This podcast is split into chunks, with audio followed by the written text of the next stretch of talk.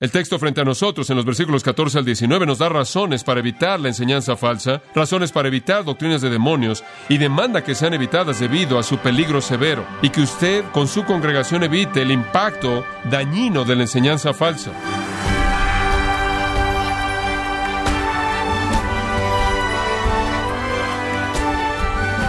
Le damos las gracias por sintonizarnos en Gracia a vosotros con el pastor John MacArthur. Los rumores y las mentiras pueden causar la ruptura de una relación o incluso que alguien termine en la cárcel. Sin embargo, el peligro de modificar la verdad de Dios para beneficio propio tiene consecuencias mucho más devastadoras. Pero ¿cuáles son algunos de los peligros a los que se expone la Iglesia ante las falsas enseñanzas. El día de hoy, el pastor John MacArthur, en la voz del pastor Luis Contreras, contestará a esta pregunta como parte de la serie Evitando engañadores espirituales, en gracia a vosotros. Y el corazón de todo esto es cómo maneje la palabra de verdad, obsérvelo, que usa bien la palabra de verdad. Ese es un término tan rico. Podríamos tomar tiempo simplemente desarrollando eso, pero permítame darle la idea. El griego literal es cortar una línea derecha. Orthotomeo. Cortar una línea derecha. Ahora, ¿a qué se refería? Bueno, muchas cosas.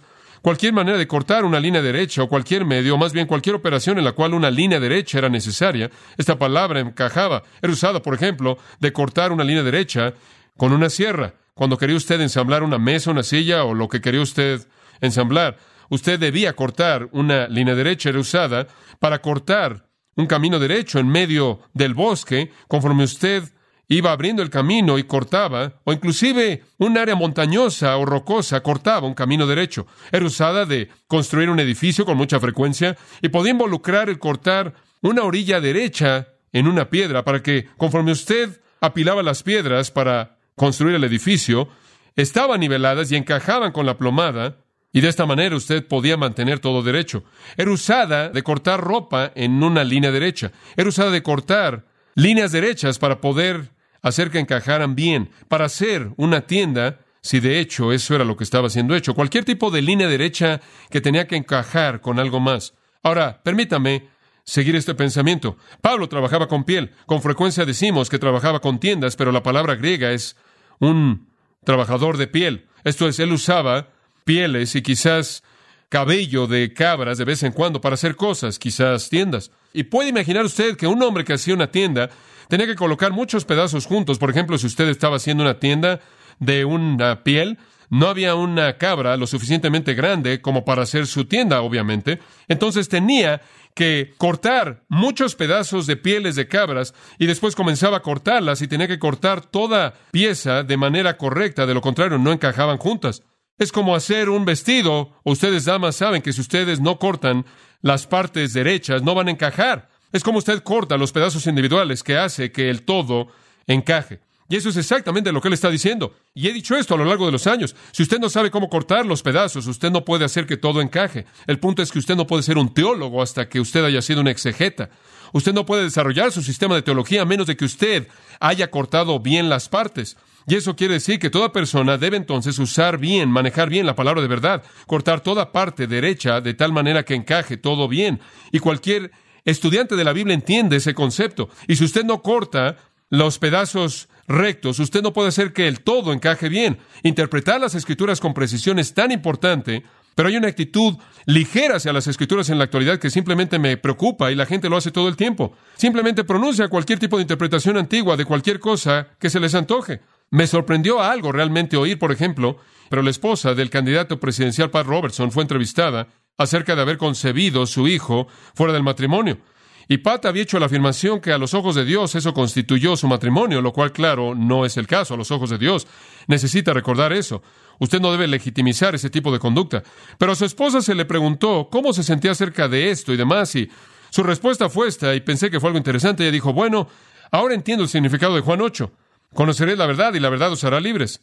Queridos amigos, ¿entienden ustedes que Juan 8 no tiene nada que ver con que alguien sepa que usted tuvo una relación ilegítima y produjo un hijo antes de que estuvieran casados? Digo, ¿Qué es lo que cree la gente? ¿Cree que cualquier versículo puede significar lo que ellos quieren que signifique? Esto me indica cómo la gente toma la ligera las escrituras. Juan 8, cuando dice que conoceréis la verdad y la verdad os hará libres, Jesús le está hablando a los judíos acerca de conocer la verdad de quién era Él y cómo podían ser salvos y entrar en la libertad de la salvación. No la libertad de que finalmente su closet fue abierto y dejar que algún pecado que estaba oculto que usted cometió ya saliera. Y de nuevo, no quiero concentrarme en esa situación, simplemente para decir que fue una ilustración bastante vívida para mí de la manera en la que la gente trata las escrituras. Como puede ver, 2 Corintios 2.17 dice, no somos como muchos que medran falsificando la palabra de Dios.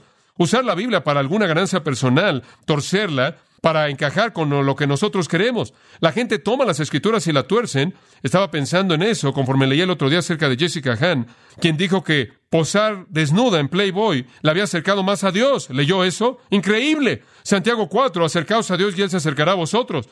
Qué gran verdad y qué profanación tan increíblemente blasfema y vil de esa verdad. Pero la gente toma a la ligera las escrituras. Y aquí el apóstol Pablo dice, mira, tienes un mandato solemne ante un Dios santo en cuya presencia estás en todo momento de evitar cualquier infiltración en las escrituras que sea inútil de aquellos cuya enseñanza arruina a la gente que enseñan y también debes reconocer que cualquier persona que no usa bien la palabra de verdad con gran precisión tiene razón de estar delante de Dios que avergonzado. Eso es algo serio.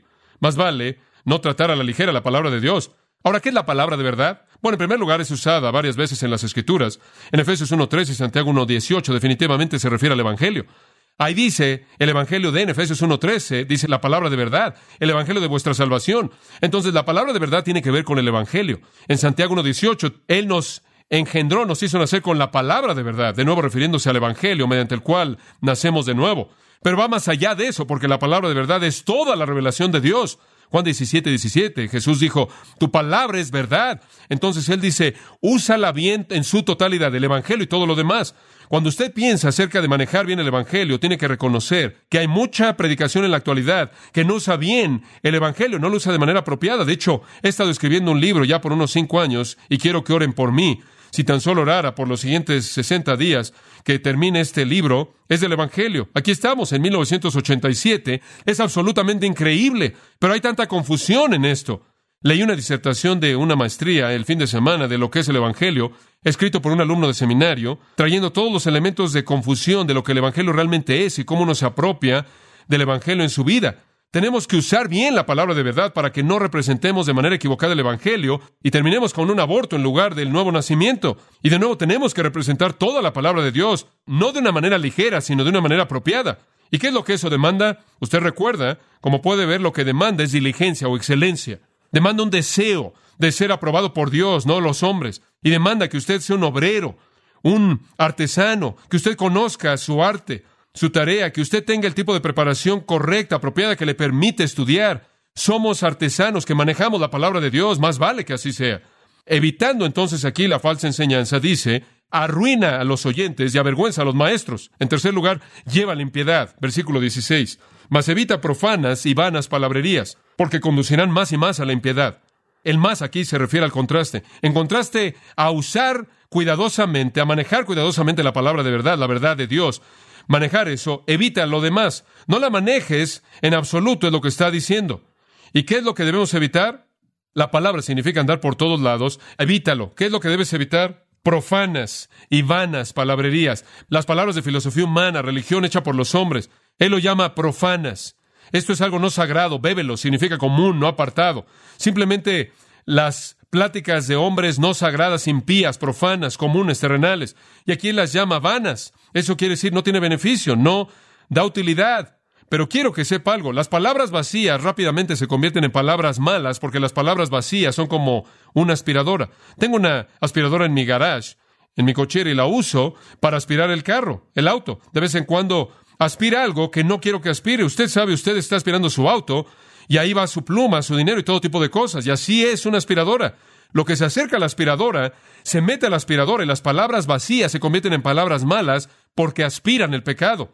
La palabra inútil de asuntos inútiles se convierten en pláticas impías. Palabras que no son de Dios rápidamente se convierten en palabras impías. Los falsos maestros dicen estar extendiendo nuestro pensamiento, extendiendo nuestras mentes, llevándonos a nueva verdad. Sí nos llevan, pero observen lo que dice, dice el versículo 16. Conducirán más y más a la impiedad.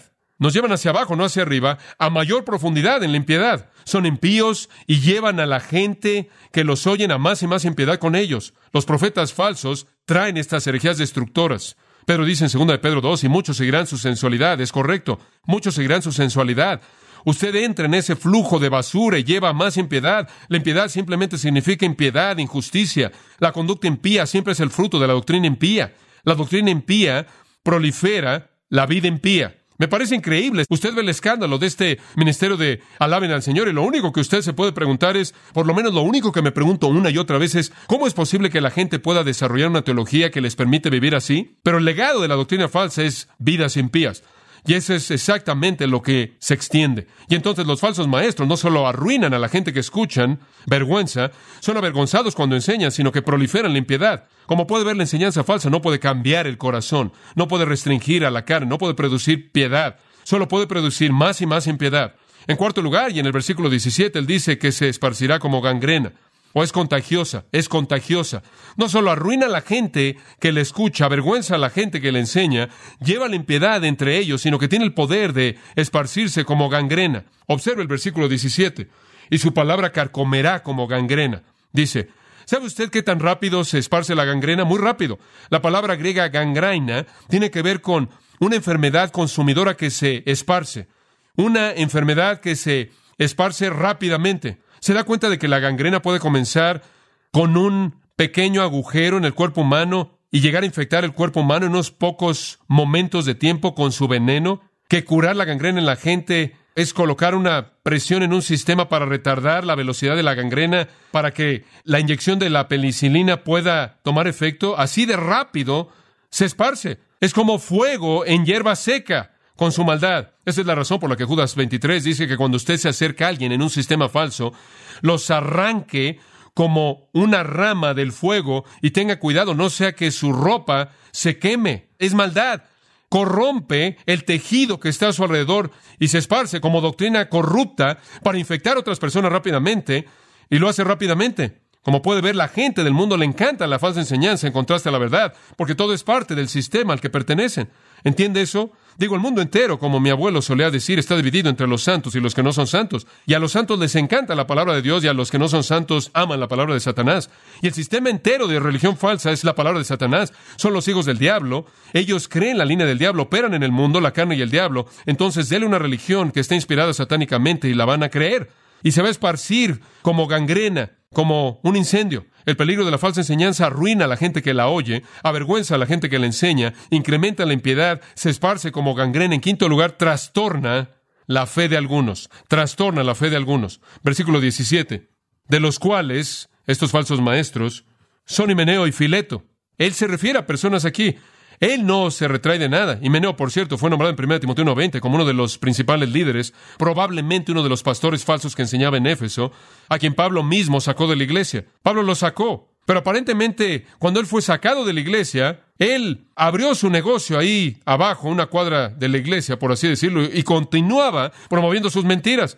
Y ahora él tenía un hombre junto con él llamado Fileto, y los dos están comunicando esta doctrina demoníaca. Y entonces él los llama por nombre, simplemente para que Timoteo sepa exactamente quiénes son y pueda decirle a la iglesia que los evite. Y Menú y Fileto, hombres que se desviaron de la verdad, son como aquellos en Santiago 5, 19 y 20 que se han desviado de la verdad. Son apóstatas, queridos amigos, se han desviado, erraron, perdieron la marca de la verdad, son como aquellos que una vez fueron iluminados y gustaron del don celestial y vieron los poderes del siglo venidero y participaron del poder del Espíritu Santo, han caído y es imposible que ellos sean renovados para arrepentimiento. Han apostatado, Hebreos 6. Son como aquellos en Hebreos 10, quienes han pisado la sangre del pacto, han considerado la sangre de Cristo algo profano y han menospreciado el Espíritu de gracia. En otras palabras, conocieron la verdad, rechazaron la verdad y entraron en un error terrible, se alejaron de la verdad. ¿Y cuál fue su aberración particular? Dice en el versículo 17 que Meneo y Fileto se desviaron de la verdad, esto es la revelación de Dios, al decir que la resurrección ya se efectuó. Bueno, ¿qué es lo que quieren decir con eso? Probablemente tenían la idea de que la resurrección no era nada más que alguna experiencia mística que usted experimentaba cuando en su vida no iluminada pasaba la vida iluminada. Probablemente estaban creyendo algún tipo de herejía, algún tipo de herejía filosófica que era popular en ese entonces. Realmente no conocemos la respuesta de eso. Algunos creen que adoptaron la filosofía griega que decía que la única vida después de la muerte era que el hombre viviera en sus hijos. En otras palabras, solo había una vida continua y esa es la vida que continúa en un hijo. Y fuera lo que fuera, había negado la resurrección del cuerpo. Quizás se habían metido en el dualismo filosófico que dice que el cuerpo es algo que debe ser descartado y solo el espíritu continúa viviendo. No habrá resurrección corporal en absoluto. No sabemos lo que era. No sabemos si era algo místico. Quizás era una especie de idea filosófica que dice que vivimos en nuestros hijos o quizás el tipo de dualismo gnóstico que dice que viviremos en espíritu pero no en cuerpo. Pero de cualquier manera negaron la resurrección. Dice usted, ¿es eso importante? Sí es importante. 1 Corintios 15, escrito siete u ocho años antes de esto, Pablo dice que no hay resurrección. Si no hay resurrección, entonces Cristo es que no ha resucitado. Y si Cristo no ha resucitado, entonces no hemos resucitado. Y entonces somos dignos de conmiseración. Y no hay resurrección. En otras palabras, usted le quita el corazón al Evangelio. Estaba negando el Evangelio con su perspectiva de que la resurrección ya se efectuó. Al negar la resurrección del creyente, del cuerpo del creyente que está por venir, al negar la resurrección que era la esperanza de todo creyente, sin embargo, futura todavía estaba negando la resurrección de Cristo y sus implicaciones, porque Él es las primicias de nuestra resurrección. Por lo tanto, estaba negando el Evangelio, estaba negando la esperanza de aquellos que pertenecían al Señor. Esta es una negación del cimiento de la fe cristiana, negación de la vida eterna en un cuerpo glorificado como el de Cristo. Estaba negando el cristianismo en su corazón. Entonces Él dice, como resultado, trastornan la fe de algunos. Ahora, ¿qué quiere decir con eso? Trastornan literalmente significa voltear de cabeza. Bueno, ¿qué nivel de fe era ese? Bueno, obviamente era una fe legítima, era una fe no salvadora. Estas son las almas inconstantes de las que Pedro habla en 2 de Pedro 3:16, los indoctos e inconstantes. 2 de Pedro 2:18 hablando palabras arrogantes, los falsos maestros de vanidad, ellos apelan mediante deseos carnales y por sensualidad a aquellos que apenas están escapando de aquellos que viven en el error. En otras palabras, retrata una persona que en cierta manera está buscando a Dios y quiere creer y está comenzando a abrirse y se colocan bajo este tipo de enseñanza falsa, literalmente destruye su fe. Es una persona con fe débil, una que realmente nunca pertenece al Señor, pero en cierta manera están moviéndose hacia la religión, hacia algunas respuestas en la vida y escuchen, ¿no entiende usted lo verdadero que es esto?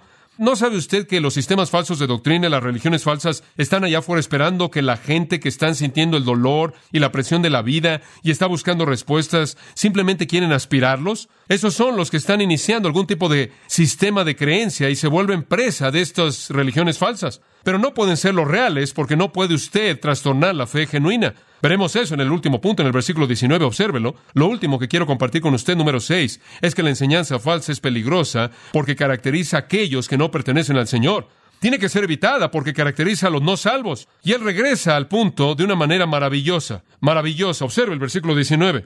Pero, oh, me encanta esa palabra, es enfática a pesar de aquellos que están arruinados, a pesar de aquellos que están avergonzados, a pesar de esos impíos, a pesar de aquellos que han sido corrompidos por la gangrena de la falsa doctrina, a pesar de aquellos cuya creencia inicial es trastornada porque realmente han sido atrapados en sistemas falsos, a pesar de eso, eso es lo que pero significa, a pesar de eso, el fundamento de Dios está firme. Hombre, qué afirmación, qué afirmación. Me encantaría tomar el tiempo para llevarlo a lo largo del proceso entero de descubrir lo que eso significa. Pero permítame tan solo darle el final del proceso.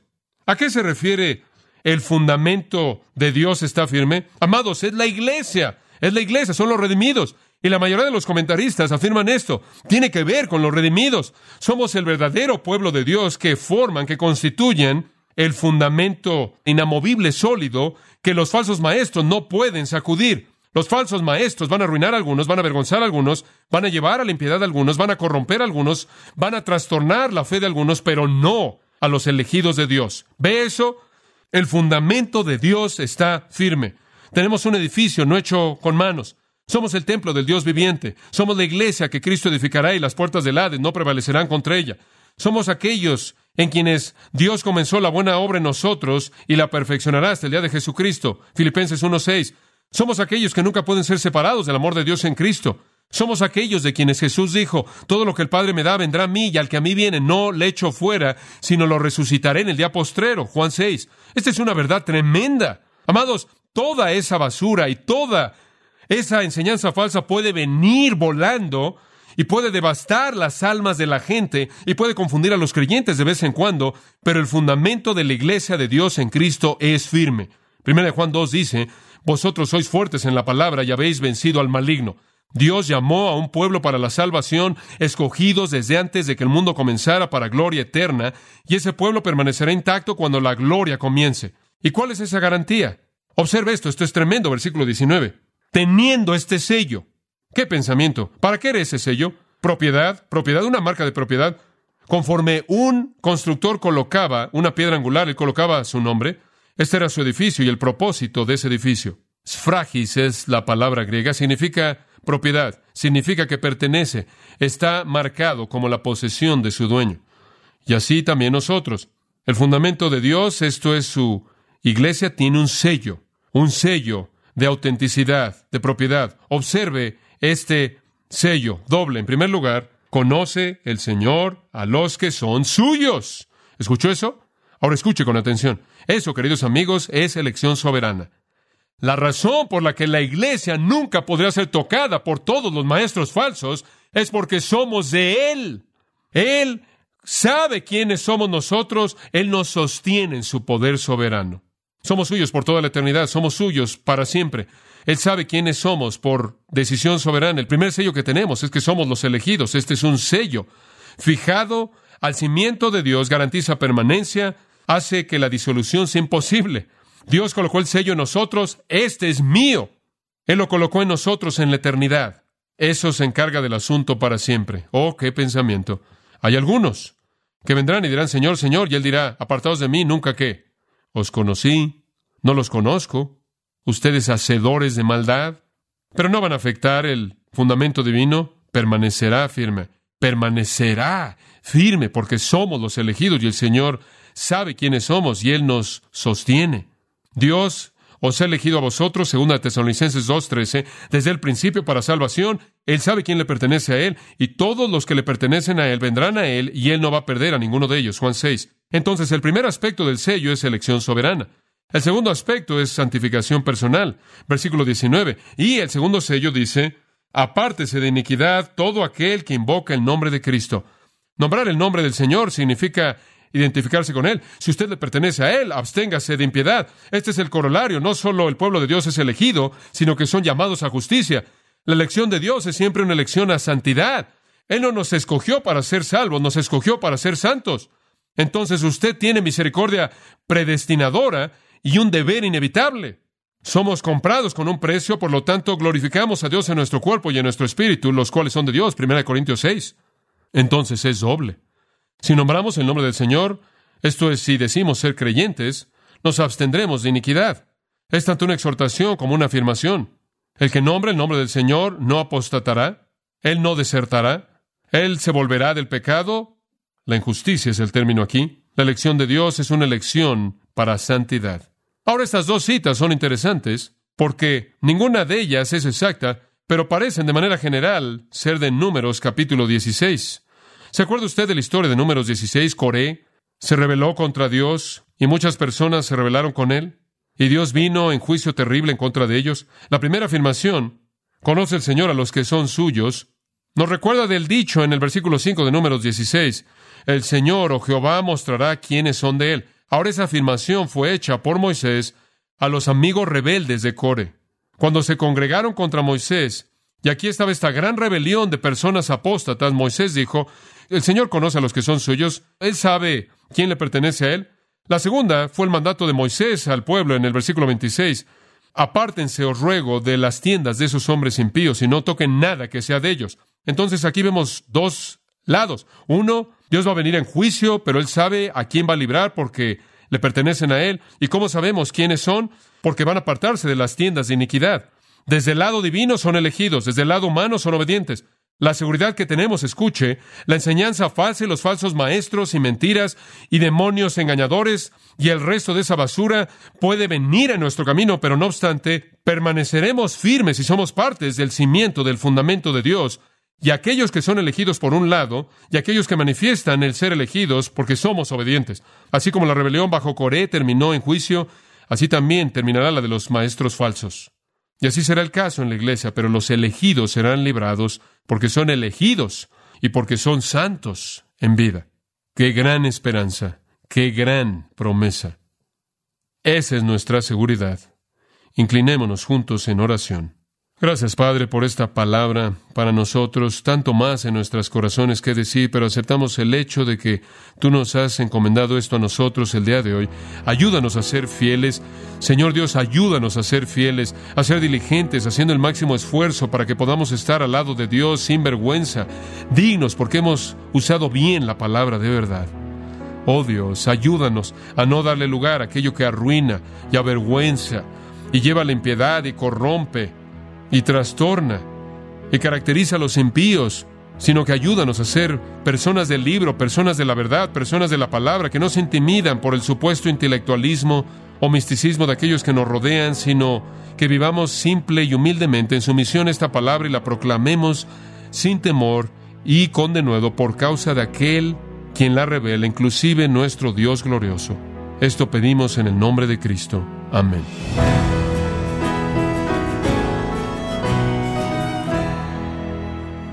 Ha sido el pastor John MacArthur concluyendo esta serie acerca de los falsos maestros y los peligros que representan en Evitando Engañadores Espirituales, aquí en Gracia a Vosotros. Estimado oyente, quiero recomendarle el libro El Pastor y la Inerrancia Bíblica, en donde John MacArthur, junto con otros teólogos, historiadores y eruditos bíblicos del campo evangélico, defienden porque la Biblia se considera completamente verdadera, sin error alguno. Adquiéralo en la página de gracia.org o en su librería cristiana más cercana. Y quiero recordarle también que puede descargar todos los sermones de esta serie Evitando engañadores espirituales, así como todos aquellos que he escuchado en días, semanas o meses anteriores, animándole a leer artículos relevantes en nuestra sección de blogs, ambos en gracia.org.